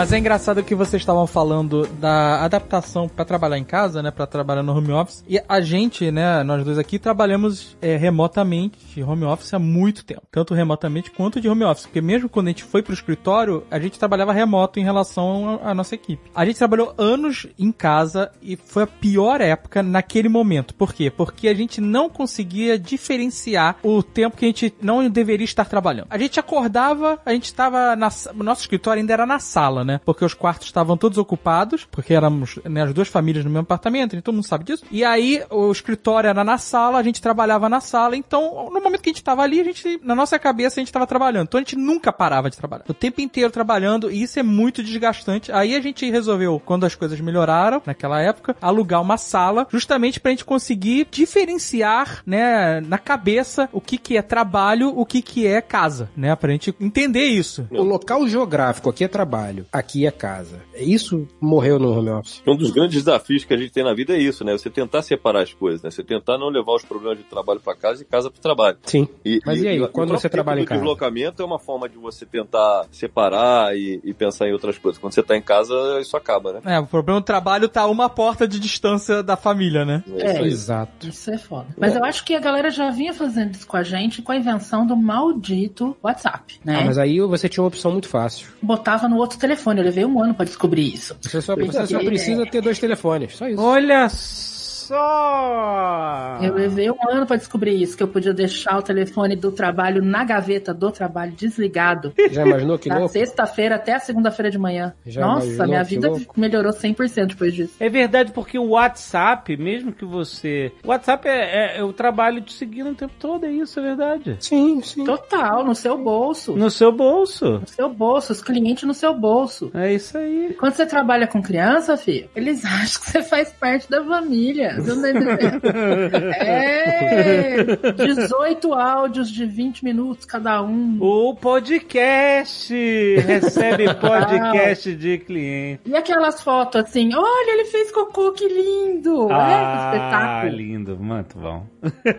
Mas é interessante porque, a gente- como a gente passou isso, né, essa adaptação de home office muitos anos atrás, e agora as coisas melhoraram, depois as coisas melhoraram, e a gente pôde continuar trabalhando em casa, só que conseguindo diferenciar. Ou seja, eu tenho um, um home office na minha casa, meu escritório, onde eu trabalho, e aí onde eu fecho a porta, e, por exemplo, eu fecho a porta, mas não tranco, né? Normalmente. Então, se alguém precisar entrar pra falar comigo, a pessoa vê se eu tô em reunião. Agora, se eu não posso ter que estar concentrado, ou vou estar numa reunião que é mais importante, alguma coisa assim, aí eu tranco a porta. Aí a pessoa entende que, ah, a porta tá fechada, ela, ela- a pessoa pode abrir por fora, né? Tem a chave. Mas se a pessoa entende que se a porta tá fechada, é porque eu, naquele momento eu não posso ser interrompido. Então eu consegui criar mecanismos. Tudo bem que como nós somos empreendedores e tal, é- muito difícil conseguir parar de trabalhar, né? Mesmo que você não esteja mais no computador trabalhando, tua cabeça tá o tempo inteiro pensando em soluções, em coisas novas, em, né, coisas que você quer fazer e tal. Mas você, eu quando saio do escritório ali e vou pra sala ou pra outro lugar da casa, eu consigo diminuir a frequência, sabe? De não ficar com aquela, a mente do trabalho o tempo inteiro, sacou? Mas aí eu te faço uma pergunta. Você faz alguma coisa no seu escritório que seja um hobby? Não, nada. Isso que é uma parada que eu tenho sentido. Pelo fato de tudo que eu, de alguma forma, eu quero fazer, vou fazer, gosto de fazer, estar ligado ao computador, à mesa. Aqui, esse local aqui, é esse quarto, eu não tenho essa separação, entendeu? Porque seria uma loucura do cacete comprar mais um computador pra botar de costas pra esse aqui, pra levantar de uma mesa e pra outra. Mas eu já cogitei fazer isso.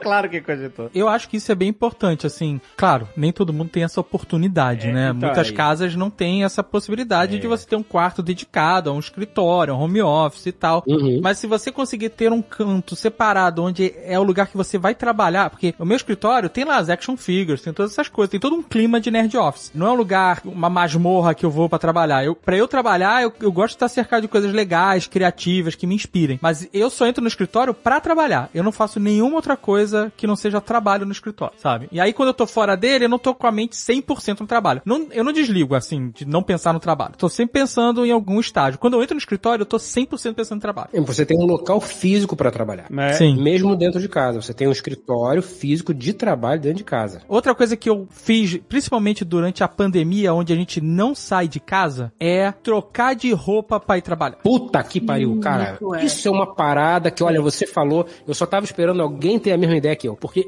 tem um ano e meio que eu não boto uma camisa social. Suspensório nem pensar. Não, mas suspensórios acabaram, né, meu? Os suspensórios foi tudo embora. Eu comprei roupa, eu comprei roupa, eu vou botar essa porra amanhã. Eu comprei, se bem que eu não posso botar amanhã porque tá um ano e meio dentro do armário. O quê? Eu comprei roupa em dezembro de 2019 antes de fazer a operação do ombro, tá? Comprei camisa social, calça social, sapato. Caralho, sapato deve ter mofado. Puta que pariu. Tá, enfim, dezembro de 2019. Aí eu fiz a operação do ombro. Óbvio que eu né, foda-se, não usei as roupas. Falei, foda-se, mal, mal consigo me mover, sou uma lesma. Em janeiro, fevereiro de 2020. Em março, home office. Estamos. Que mês é esse? Julho de 2021. As roupas estão dentro da sacola da loja. Eu gastei uma quantidade de grana considerável em roupas que estão na sacola da loja. Deve ter mofado a porra toda. Não deve nem caber, porque tu deu uma emagrecida agora. Nem deve caber mais. Não, exato, caber cabe, mas deve estar tudo um balão agora, né, mano? Ai, caraca. Não, mas eu não boto terno, gravata, camisa social, que nem o Fred faria. Mas eu troco a roupa de dormir. Eu tiro a roupa de dormir e aí eu boto uma bermuda, uma camiseta, que é o que eu uso normalmente, né? Mas eu. E era o que você usava O quê? no dia a dia. Você Sim, mas o que eu tô falando, eu- tem gente gente que fica de pijama o dia inteiro, de cueca, Cara, trabalhar de cueca. chamar o diretor do Google pra descer e deixar o cara entrar de bermuda no prédio do Google. Porque não podia entrar de bermuda. Cara, Porque tem, tem, eu sou bermuda lifestyle, é minha Sei. causa. Então, é isso que eu tô falando, não muda muito da da vida real. Né? Mas não é, tipo, eu não ficava aquele romantismo de, ah, agora eu trabalho de cueca, só bota a camiseta porque a É, câmera só é. vê a camiseta. Não, eu acho isso um- uma merda, mano. É, não, tá. Isso é Mas isso péssimo. eu vou falar que é um, um efeito positivo mesmo, que quase todo mundo lá trabalhava de, de camisa social no escritório, né, antes da pandemia, né? Era não, ca- camisa polo, camisa social. Veio pra casa, todo mundo trocava de roupa, né? Mas normalmente um moletom, uma camisa polo no máximo. E agora, quando voltou no escritório, eu nunca mais botei camisa, não. Agora é camisa polo e camiseta. Isso foi mais um grande ganho aí. É verdade, é verdade. Mas parabéns você fazer home office de camisa polo. Já é um... Tendo uma reunião importante. É, dependendo da reunião, dependendo da reunião, você bota a camisa polo e tal. Eu brinquei com as minhas filhas quando começou esse negócio de, de homeschooling que eu queria que elas, pô, manti- mantivessem disciplina, botassem o uniforme da escola, né? Não, Não, não durou um dia isso, né? dá, é claro. E agora no final eu entro no quarto da minha filha, ela tá deitada na cama, fazendo aula no celular, deitada na cama, né, cara? Derrota total. Tá. Eu queria perguntar pra Ana, porque assim, a, a gente, a maioria das pessoas não tem esse privilégio de ter um- uma sala, um quarto, um escritório à parte do resto do ambiente da casa pra trabalhar. Muita gente tá tendo que abrir computador Fazer no- adaptação, no- é. na, na mesa da sala, e aí tem que tirar o computador pra comer, e aí, aí, tipo assim, não tem como separar muito as atividades profissionais dos ambientes, porque, como a gente falou, se mudar de roupa, mudar de ambiente, tudo isso ajuda meio que você a, a treinar a sua mente a separar as coisas, né? Quando a pessoa tem menos espaço, etc, então, qu- quais são as coisas que se pode fazer mais pra criar esse alt-tab mental? É bem isso mesmo, é você criar um espaço mental. Isso é um negócio que a gente já sabia desde sempre, né? Quando a gente vai organizar estudo de criança ou de qualquer pessoa. A gente fazia isso muito na, na universidade, tinha um laboratório só pra isso, chamava pró-estudo. Moleque chegava na faculdade e não sabia que tinha que sentar numa cadeira e estudar numa mesa, sabe assim? Que tinha passado sei lá quanto tempo deitado na cama, lendo a apostila do Mas é bem você ter aquele. É o hábito, gente. É criar o hábito. É se forçar durante muito tempo a fazer a mesma coisa até que aquilo vire um hábito. E aí é isso. Sua cabeça aprende que naquele ambiente ele é a, a mesma coisa de você entrou na, na empresa e ali é trabalho. É, Você tem que fazer a mesma coisa, tem, leva um tempo, mas você tem que fazer a mesma coisa dentro da sua casa. É aquele canto das 8 da manhã ao meio-dia, esse é o meu canto de assistir aula. Então, é isso que você tem que criar. Independente de você ter um, claro, que quem tem o privilégio de ter uma casa que tem um escritório que você fecha a porta e do escritório pra dentro você tem a sua coleção de Funko, ok. Mas você não tem isso, você tem que criar isso. Né? Você acha ó, que- esse, esse pedaço da mesa do meio das duas às seis da tarde é o meu lugar de trabalho. Você acha Então, que a você- utilização de uma roupa pode ajudar nesse sentido? Acho tipo, que pode. Foi uma das primeiras coisas que a gente estabeleceu quando a gente foi pro home office. Era isso, né? Depois daquele barata voa das, sei lá, duas, três primeiras semanas, e que a gente viu que se a gente ficasse daquele jeito a gente ia surtar todo mundo, é isso. Ó, gente, qual é o horário de trabalho da gente? A gente fez uma agenda compartilhada, né? Então todo mundo tinha os seus horários, então a gente tinha os horários pré-estabelecidos de todo mundo. E isso, claro que, bom, também a gente nunca teve um ambiente de trabalho muito formal, mas a gente troca de roupa, ninguém fica de pijama. Toma café, troca de roupa, escova dente e vai trabalhar, né? Nem que seja na mesa da cozinha onde você acabou de tomar café, que você já limpou e já arrumou pra você trabalhar. Porque quando você atende cliente, você precisa ter um mínimo, manter um mínimo ali de profissionalismo. Não dá pra você estar deitado na cama. Eu tenho horror, horror de aluno que se abre a câmera, o filho da puta tá deitado na cama, segurando o celular assim em cima da cara. Ah, Não, eu já mandei, ó, macho, levanta aí. Aqui na casa da Joana, não. Senta pelo menos pra falar comigo. Porque é isso, quando você perde esse estímulo mesmo, é um estímulo que você responde a ele. Se você perde esse estímulo que você responde e se coloca na postura de estou trabalhando, sou um profissional, aí, macho, você já perdeu a linha entre o que, que é a sua vida, o que, que é a sua profissão, e aí é que as coisas começam a ficar confusas e, e- e é desgastante, é super desgastante. Amanhã eu vou tirar minhas roupas sociais do armário. Vou começar a trabalhar. Vou, vou, não, eu tô falando sério, eu tô precisando de uma, eu tô precisando de uma merda de uma rotina dessa. Amanhã eu vou trabalhar, o cachorro não vai entender porra nenhuma. Amanhã eu vou trabalhar de sapato. Cara, tem quase dois anos que eu não boto um sapato no pé, só tênis. Sapato, calça social e camisa social de. Não, eu tô de chinelo. Eu só boto tênis quando eu vou na academia, quando eu saio de casa. Só academia, 7 horas da manhã, eu tô aqui embaixo. Tem eu e mais dois. Aí das 7h40 eu já acabei, tô subindo, aí começam a chegar as pessoas, eu já rapei fora há muito tempo. Mas só, amanhã eu vou trabalhar de sapato, calça e camisa social. Por favor, Manda tira uma foto. foto disso. Vai, vai, usar- vai trabalhar de meia ou sem meia? Meia, meia, porra, ó, meia. Meia cinto, irmão.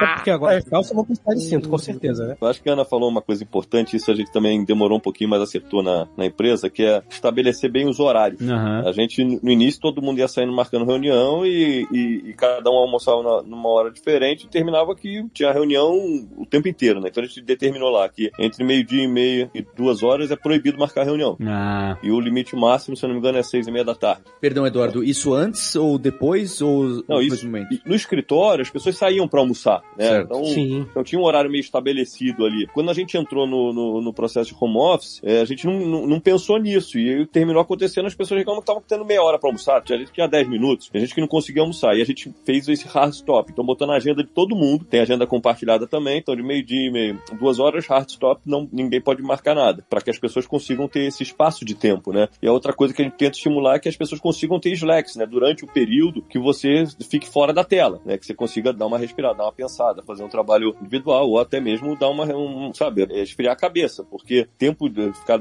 sei lá, às vezes 10, 8, 10, 12 horas de tela é enlouquecedor. Alguém já falou isso aqui agora, é, É. enlouquecedor. Então é importante que as empresas também consigam, de alguma forma, estabelecer esses padrões, né? Estabelecer algumas regrinhas que façam com que seja um pouco mais fácil. Isso é muito importante. Muito tempo de tela vai enlouquecendo você mesmo. Eu acho que tem uma coisa que as pessoas não perceberam. Eu vi muito isso quando a galera começou a migrar da aula presencial para aula online antes da pandemia. Quando começou a pegar, ah, não, vamos fazer esse curso que a gente faz aqui presencial, que vem aluna. Eu tinha aluna que ia de Manaus para São Carlos, no interior de São Paulo, duas vezes por mês para ter aula. Então, não, esse povo precisa de, né, vamos fazer o curso online. E a impressão que a galera tem é que é mais fácil. Ou, ah, online é mais fácil. Não é, é muito mais difícil.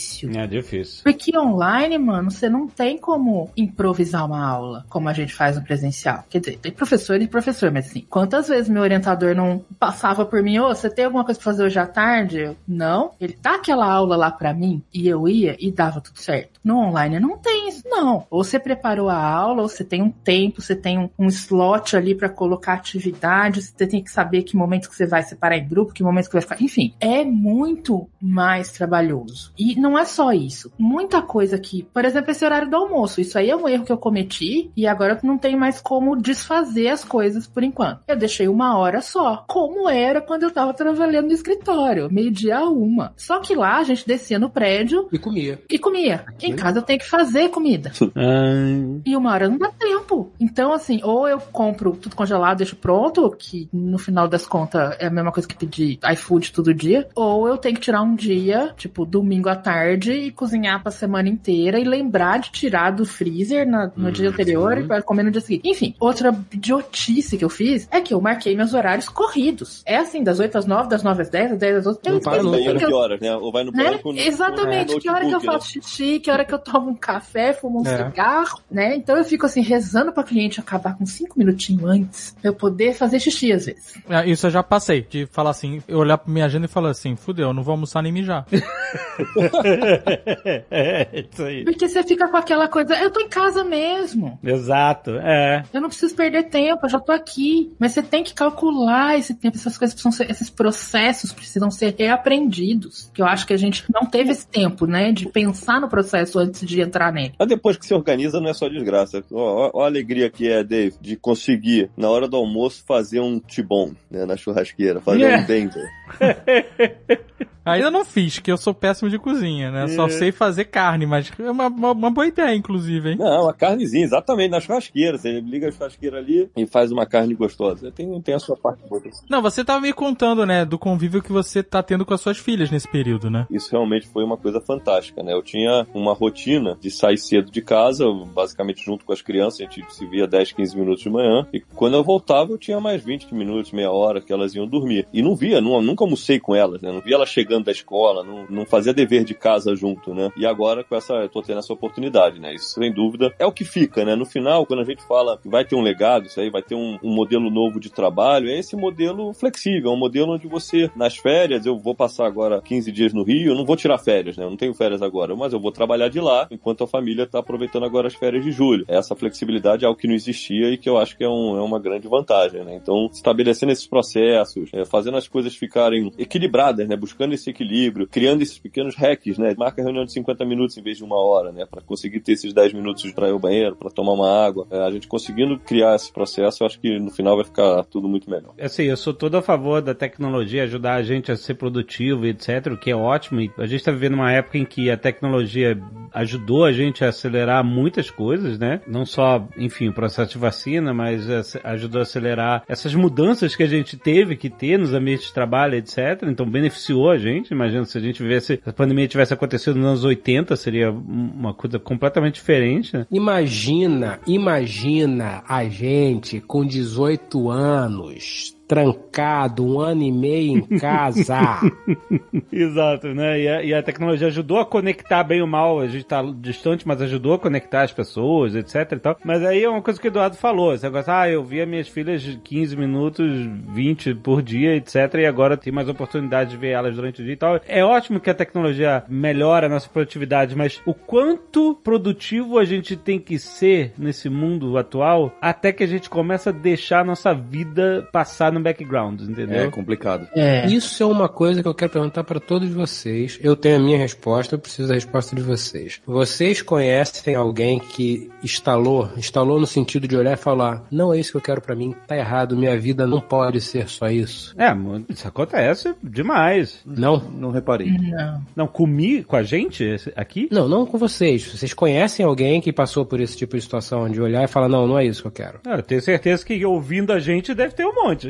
Pois é. Mas também tinha antes, né, né, Fred? Eu acho que isso é um, é, é um pouco da individualidade, né, das pessoas que, não sei se a pandemia acelerou isso, talvez tenha. Pois é, eu conheço millennials que falaram, não, não é isso que eu quero da minha vida não, cara, tá errado. Que tiveram uma epifania e falaram, não é isso não, bicho, tá, tá tudo errado. O que eu senti, honestamente, Fred, como eu tava falando no início, a gente trabalha lá com muita gente nova, né? Eu tenho Uhum. 45 anos, sou dos mais velhos lá do escritório. A maior parte do time tem 20 a 30 anos. Uhum. E essas pessoas já estavam, assim, é, pedindo para que a gente mudasse a nossa forma de trabalhar. Uhum. E agora o que a gente vê é, são essas pessoas perguntando o tempo inteiro como vai ser depois. Sim. Né? Porque Ah. não querem voltar à estrutura antiga. De jeito Uhum. nenhum. Porque realmente eles conseguem, é, todo mundo consegue se aproximar mais. Você perde menos tempo no final, você perde menos tempo de deslocamento. Você Uhum. consegue fazer mais coisas ao mesmo tempo, né? Você pode, desde fazer o dever de casa com a filha, ou fazer um, um esporte perto da sua casa, são outros benefícios, né? Sim. Então, eu, eu- eu vejo pelo contrário. Eu acho que, sei lá, a impressão que eu tenho é que, do ponto de vista de um equilíbrio de vida, esse modelo é melhor. Ele pode ser pior do ponto de vista da empresa, que é Uhum. da cultura, é, dos processos, e que eles vão ter que se adaptar, porque eu acho que dificilmente volta, porque as pessoas não querem que volte.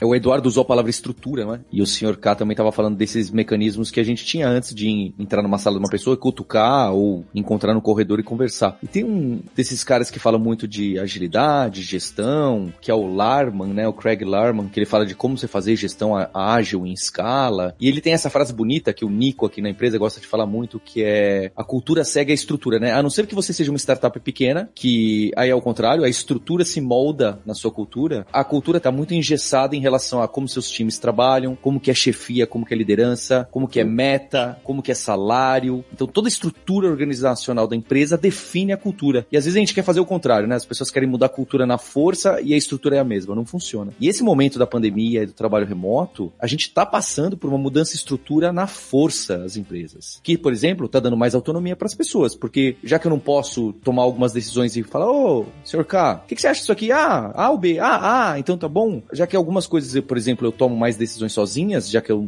não encontro as pessoas para almoçar, eu tô ganhando mais autonomia. Então é interessante ver que essa estrutura está sendo mudada pelo trabalho remoto, pelo home office, e, consequentemente, a cultura, que é um negócio que todo mundo buscava. Então, quando o Eduardo fala que o pessoal não quer voltar atrás, não é nem pela estrutura, é a cultura que agora se adaptou. A galera não quer voltar para a cultura antiga. É muito interessante. Veja só o que você está falando. De fato, você pode ter empresas, e, e no Magalu acho que isso acontece bastante, que é desse movimento gerar mais autonomia. Do outro lado, se você tem uma empresa que é muito control freak, hierarquizada, você pode gerar paralisia. As pessoas não tomarem total, decisão. Total. É, Você dá autonomia sem estar preparado. É. É, ou, ou- não dá, então, e, e fica esperando que tudo tenha reunião para se decidir. E aí não, não, não acontecem essas reuniões e as coisas não se decidem. Não dá para atribuir de antemão de que para todas as empresas houve essa autonomia. É uma questão de cada empresa, né? De, de como funciona cada empresa, mas sem dúvida é necessário. Que você está falando assim, esse é o caminho. Se a gente começa a trabalhar nesses modelos híbridos, onde você tem menos esse contato pessoal, menos o cara perguntando pro chefe do lado, pô, posso fazer isso? Ah, tem que dar autonomia,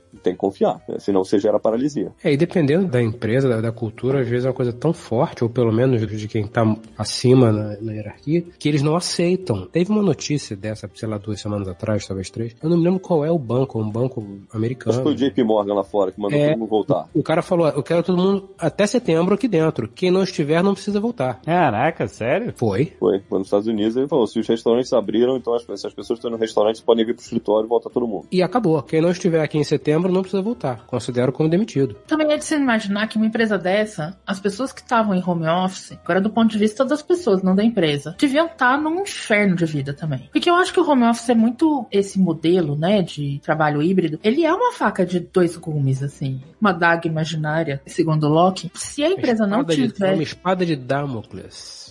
Isso. Se não tiver muito isso que Paulo estava dizendo de uma mudança estrutural aí, você vai ter gente ficando muito mais sobrecarregada de trabalho. E eu já sei quem são a maioria dessas pessoas que vão ficar sobrecarregadas de trabalho, que são as mulheres, do que com mais autonomia, com mais poder de decisão, mais tempo de vida. Você ganha o tempo que você perdia em deslocamento, mas se você vai ter que estar trabalhando nesse tempo, É. então você não está trabalhando mais 10 horas por dia, você tá trabalhando 14. Ou tá fazendo um almoço, que nem você falou, esse tipo de coisa, né? Exato, tá fazendo um call no celular enquanto esquenta a mamadeira da criança, limpa cocô de cachorro e, né, e vê se o marido tem cueca limpa na gaveta. Porque é isso, é a realidade de 90% das mulheres no Brasil, no mundo, Uma provavelmente. coisa que foi muito comum, de que foi, foi muito percebido no escritório no início, e até, por dizer, sei lá, até o início do ano, era comum você receber e-mails de trabalho 11h30, meia-noite. E aí você vai lá, não, peraí, tá errado, tá errado. Na minha concepção, se a pessoa tá mandando um e-mail 11h30 da noite relacionado a trabalho, tem uma coisa errada. É, não parou ainda.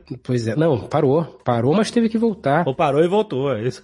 Exato, porque tem criança pequena em casa e, cara, criança É. pequena demanda um tempo que você não tem como virar pra uma criança de dois anos, três anos e falar, então, agora eu tenho que trabalhar. Não, você tá em casa. Ela precisa de uma atenção, ela vai querer uma atenção, ela precisa trocar a fralda de uma mamadeira e não sei o que, e parará. Mas o trabalho, o horário comercial tá rolando, como é que você faz? Então, muitas pessoas não conseguiram se eh, organizar literalmente a vida dentro de casa para cuidar das crianças que até então estavam na escola, ou seja, havia alguém cuidando delas, estavam na creche, o que quer que fosse, para que elas pudessem trabalhar. De repente está todo mundo trancado em casa, num apartamento que não é exatamente o ideal para você ficar trancado em casa o dia inteiro com a sua família, com uma criança, com duas crianças e tendo que trabalhar. Então, cuidava da criança durante o dia, quando a criança dormia, aí começava a trabalhar. Então, meia-noite e meia, uma hora da manhã, 11 horas da noite, começava a pipocar o trabalho. Mas aí a pessoa já tá cansada do dia inteiro. É. Então é natural que erros ocorram. E você fica numa situação, como é que você ajuda essa pessoa? Como é que você resolve? Você não tem como resolver a vida dessa pessoa, mas como é que você ajuda? Você pega uma parte do trabalho dela pra fazer, não pega? É complicado, é complicado. O home office é muito bom, mas ele tem realmente questões que não é o bicho de sete cabeças que as pessoas diziam que era, que era impossível fazer, mas precisa de uma adequação que a gente tá tendo que fazer na marra, ainda que esteja um ano encacetada nessa brincadeira. E vai até o final do ano, certamente. Vai entrar o ano que vem também, gente. Calma aí, você tá falando que vai no ano que vem, não tem carnaval esse ano? Não, que manda carnaval, bicho. Foi a melhor coisa da pandemia, não tem carnaval, pô.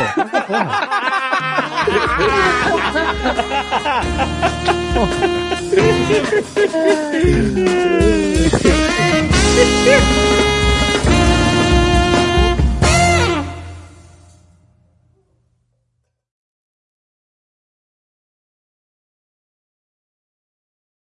Tu viu alguma notícia no jornal Sovaco do Cristo? 750 mil pessoas no, no Jardim Botânico? 8 horas da manhã de domingo? Tu viu?